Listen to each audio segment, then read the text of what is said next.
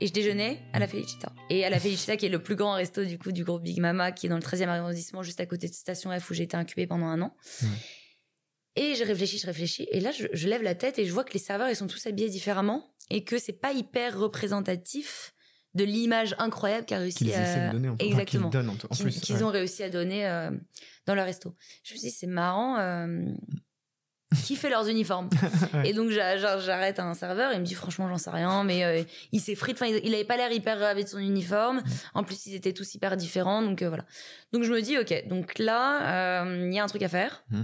Et il se trouve que le lendemain, j'avais été appelée par HEC pour donner. Euh, en fait, ils ont dans le master entrepreneuriat HEC euh, un hackathon d'une journée où en gros, tu de 6h à 22h, tu crées ta boîte à deux ou trois et tu passes un jury euh, le soir et t'as une entreprise qui gagne et du coup t'as plein de lots etc et j'avais été appelée pour être à la fois accompagnatrice de projet toute Mmh. la journée et à la fois jury le soir.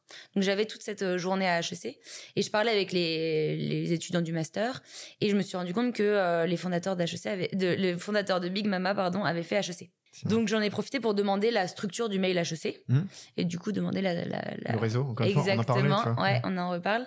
Pour demander euh, du coup le mail des deux fondateurs de Big Mama. Je me retrouve avec ce mail j'étais je me rappellerai toujours j'étais à Station F dans une petite salle c'est hyper fermé là où tu peux faire tes réunions Mm. je me suis dit ok donc là il va falloir que je fasse un mail assez convaincant pour qu'il me réponde alors qu'il sait pas qui je suis que j'ai pas encore d'offre que j'ai aucun client que j'ai jamais accompagné mais que juste je me suis rendu compte qu'il y avait un problème dans leur business model alors que les mecs ils sont hyper forts C'est vrai. Ok, donc euh, et je commence à rédiger mon mail et mon mail euh, il était enfin pas insolent mais c'était vraiment un mail si tu lis t'es obligé de répondre.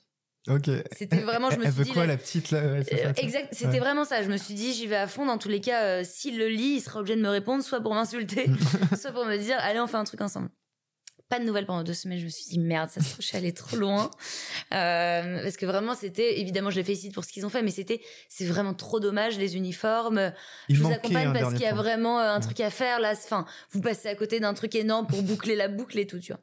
Donc, euh, pas de réponse pendant deux semaines. Je me dis merde et tout. J'en parle à mes potes qui se foutent de ma gueule, évidemment, qui disent mais n'importe quoi, toi. Enfin, qu'est-ce que tu T'as veux? cru qu'ils allaient. Ouais, vraiment. Ils m'ont dit au mieux, ils vont prendre ton idée et développer leur- leurs uniformes en interne, tu vois. Mm.